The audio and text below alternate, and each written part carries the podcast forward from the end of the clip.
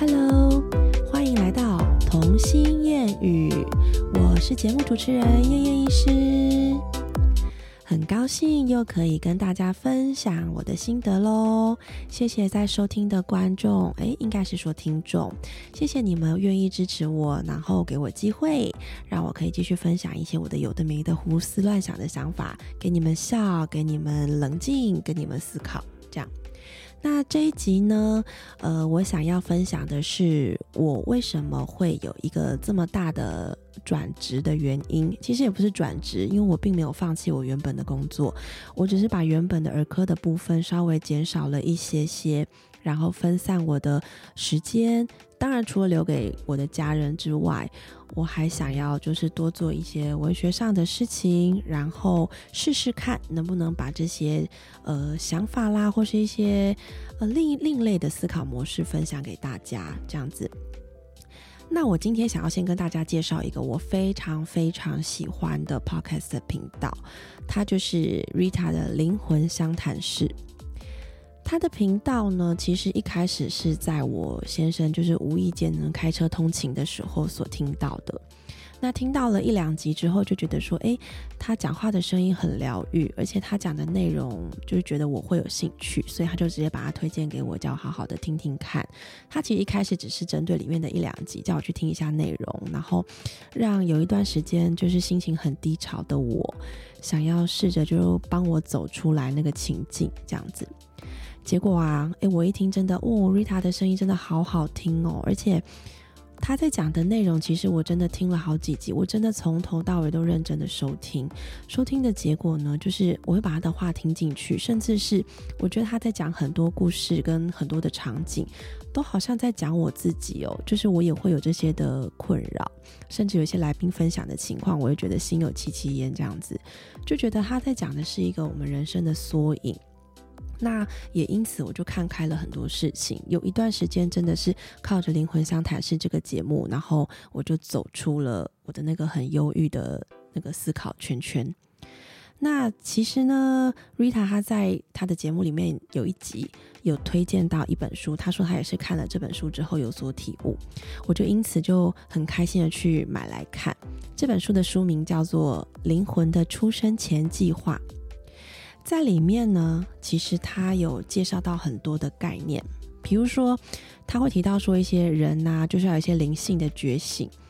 当你这个人已经开始可以有一些放得下过去的想法，然后以及可以开始接受新的道路、新的思维，这就是你这个人开始在做灵性的觉醒了。那其实呢，我们的灵魂。它会让我们在发生在生命中的种种挑战，就是在灵魂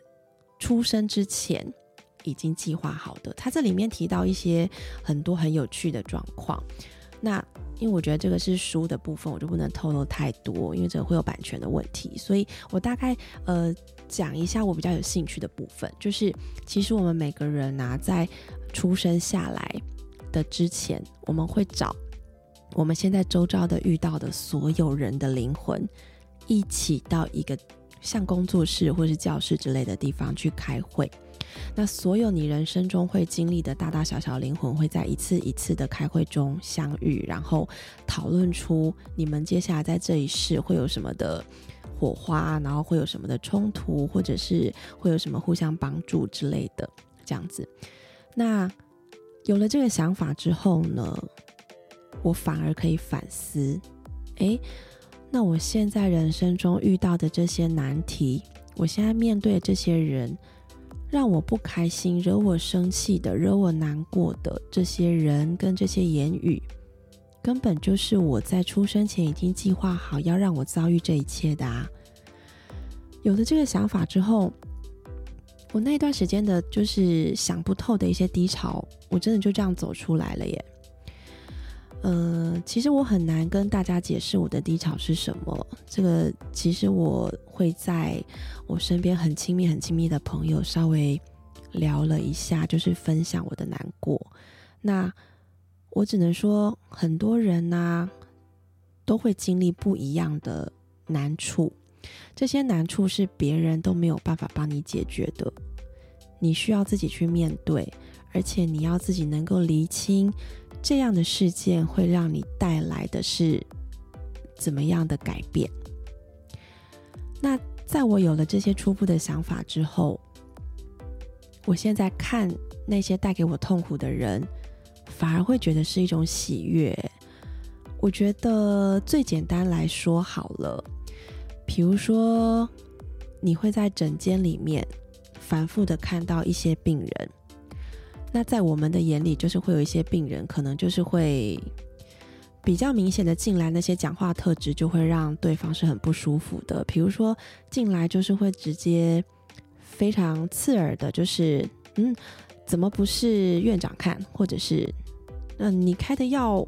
我们都不想吃，或是不敢吃，或者是直接来就点餐，说帮我开跟上次一样就好了，我吃院长的药就可以了。其实我刚出来职业的时候，这些事情都让我蛮挫折的，因为我觉得对一个小小的医生来讲，真的真的就是一个工作上的很大的挫折，会觉得说我坐在那里很认真的想帮你处理问题，可是我不被信任，我不被相信。而且还要被指责，然后言语上的一些刺激，其实当下如果你的情绪没有办法去消弭的话，真的很容易会不小心跟病人的家属起口角。那我觉得我的个性算是蛮圆滑的，所以至少在这七年来，我至少真的没有跟病人起过什么口角。可是我的个性又不太服输。所以我曾经会在诊间里面，就是一贯用我其实内心已经火很大在滚的那一种，可是我还是微笑的把每一句就是那个生气的人的话都慢慢的顶回去回回去，就是要讲到我赢，讲到我有道理为止。这是我曾经现在觉得自己很很好笑的过往这样子，然后我也会带着这些负面的情绪回家。回家之后呢，我会把我这些很难过的情绪跟我的先生分享，因为毕竟他也是职业嘛，所以他也是会遇到一些类似的情况。那有时候我们会互相劝导彼此要怎么样去，呃，让自己好过一点啊。就是这件事情其实是常态，如果把每一件事都放在心上的话，我们就真的跟自己过不去了。那我在分享的过程中，其实很多时候，你只要把话讲出来。你的心真的就会舒服很多。有时候你在跟人家聊天、跟人家讲心事的时候，真的不需要得到别人的回应，只要对方是眼睛看着你，然后仔细在聆听你，你就会觉得我舒坦了很多了。你甚至不需要对方开口说出任何给你的意见。有时候你在生气的情况下，反而对方觉得想安慰你，然后说出的意见会让你们两个。气氛闹得更僵，你本来是来求助的，最后变成两个人吵架。我不知道大家有没有这个经验。那这个经验其实我跟我先生就蛮多次的，因为两个人一开始总是会磨合嘛，那磨合过程中就会有一些沟通上的问题，那我们就会反复的在这样情况下，然后找寻说我们到底要怎么样的沟通才会比较好。后来我才想通，我就跟他说，其实我只是需要你眼睛看着我，然后聆听我。我就会好多了，因为我自己知道，我内心知道我要怎么做，而且跟怎么面对。只是我当下就是吃闷亏的那种情绪，我找不到地方去释放。那能够讲出来，就是一个能量的释放。那后来，呃，我们彼此也会用这种方式去聆听对方今天在工作上啊，或在家庭上发生的一些很低落的事情。诶，也找到这个方法去彼此扶持之后。我们吵架的时间真的少很多，我觉得这是一个很棒的回馈。这样子，就大家可以试试看。夫妻之间，有时候你真的在聊事情的时候，不要急着给对方意见，尤其是在这些意见可能会触碰到对彼此想要保护的那个人。比如说，你是在讲家人之间的纷争，然后结果你的先生可能就是跟你讲一些：“哦，他们怎么可以这样对你？”诶，当下反而是讲话的你会很生气，说你凭什么指责我的家人？这样子，这些情况可能会发生在这个世界各个大大小小的角落。那好，我们把话题拉回来，这本书。那既然知道了，我现在会遇到的这些人是我本来就要给自己的挑战，我就要去反思啊，就是，诶，我是不是真的就是太容易被激怒了，或者是我的眼界是不是太小了？我为什么要跟这样的人去计较？为什么要去执着在放不下他们这样子的要求呢？那人家本来就是给院长看看的好好的，然后是我去加入这个战局的。本来我就是后来的人，那我会得到这样的评价也无可厚非啊，不然人家怎么会有所谓的信任的家庭医师？没有人家看一眼就是啊，你就是我这辈子最好的医生，没有啦，没有这种事。所以想通了之后，就觉得哦，那我就很谢谢这些呃口气不太客气的对我们讲是客人给我的一些提示。那我也就学会了怎么样去放下自己当下的纠结跟情绪。诶，我后来看诊上面都觉得，哇，真是一切安好。就是你都会觉得这些人就进来要找院长，就会还会提醒他们说，哦，那你要看一下哦，因为下午是我的诊，那你要不要晚上来看，还是要明天早上，还是要我帮你预约？有时候只是这个态度的转变啊，然后反而对方会觉得。哎，我好像说了刺伤别人的话，然后反而那些家长就会变得说：“哦哦，没有啦，不好意思啦，没有，我没有这个意思哦，给陈医师看也是一样的啦。”这样，然后好像事情就可以比较圆满的结束。那这不就也是一个很棒的转折吗？这样，那除了工作上面的方面啦，当然还有遇到一些跟家人相处的事情。我这个人呢，很特别。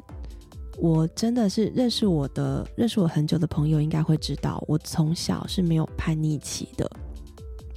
我从小甚至到念大学，就是我都是真的是别人眼中或是我爸妈眼中的乖宝宝。然后其实我没有带我任何的想法，我真的只是当我的家长或者是我家里的长辈告诉我要怎么做，我就怎么做，我也不会有怎么样想法。我在嗯。真的开始在反思我的人生之前，我觉得我人生第一要务都是要防止让别人生气。那这样的人生其实我过得很累很累，我总是会去在乎别人此一时此一刻的情绪，是呃因为我而不开心，因为我而伤心，或者是因为我而开心。我会因为别人的情绪而在我自己的。一整天的作为跟情绪不断的调整，这样子，可是这样的结果就是我很累，然后累积了一整天的这些压力之后，我反而会在晚上回到家之后，把这些的压力全部发泄在我的就是可怜的先生身上。那我在想，这也是一开始我们转换了一个角色。从一个单身女子，然后变成已婚，然后再变成妈妈，这中间我又累积了更多的压力。比如说小孩，我想要尽心尽力照顾小孩，可是就有一些事情觉得自己做不好，然后或者是有一些教养上的问题，可能会跟我爸妈有一些冲突，然后或者是反正就是诸如此此类的这些大小事，这些压力累积下来，我就会在诶已经很晚下班的先生。一进门，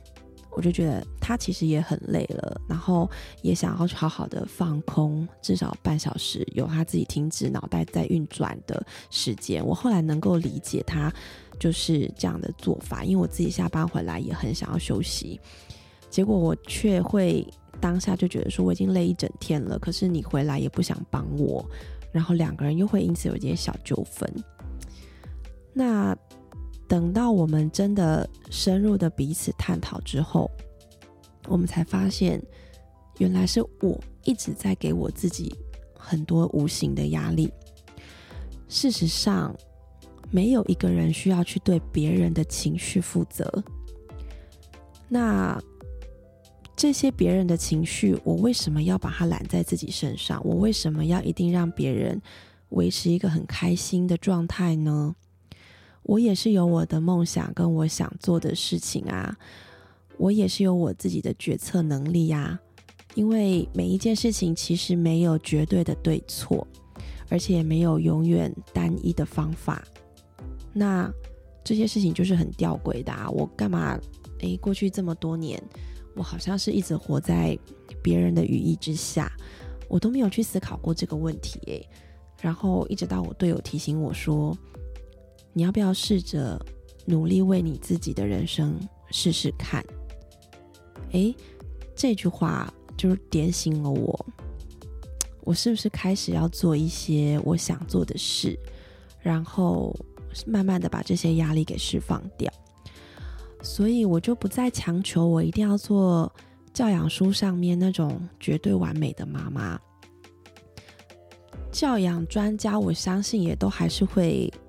不小心在生活中会有一些骂小孩的场景吧。我相信不可能念了教养书之后就变成圣人啦。所以我在妈妈当妈妈的这部分就变得我没有给自己这么大的压力。再来。我也不强求我先生去用我的方式对待小孩，因为这样强求下来，等于也是给彼此的压力。我看了他，我不顺眼，他被我骂，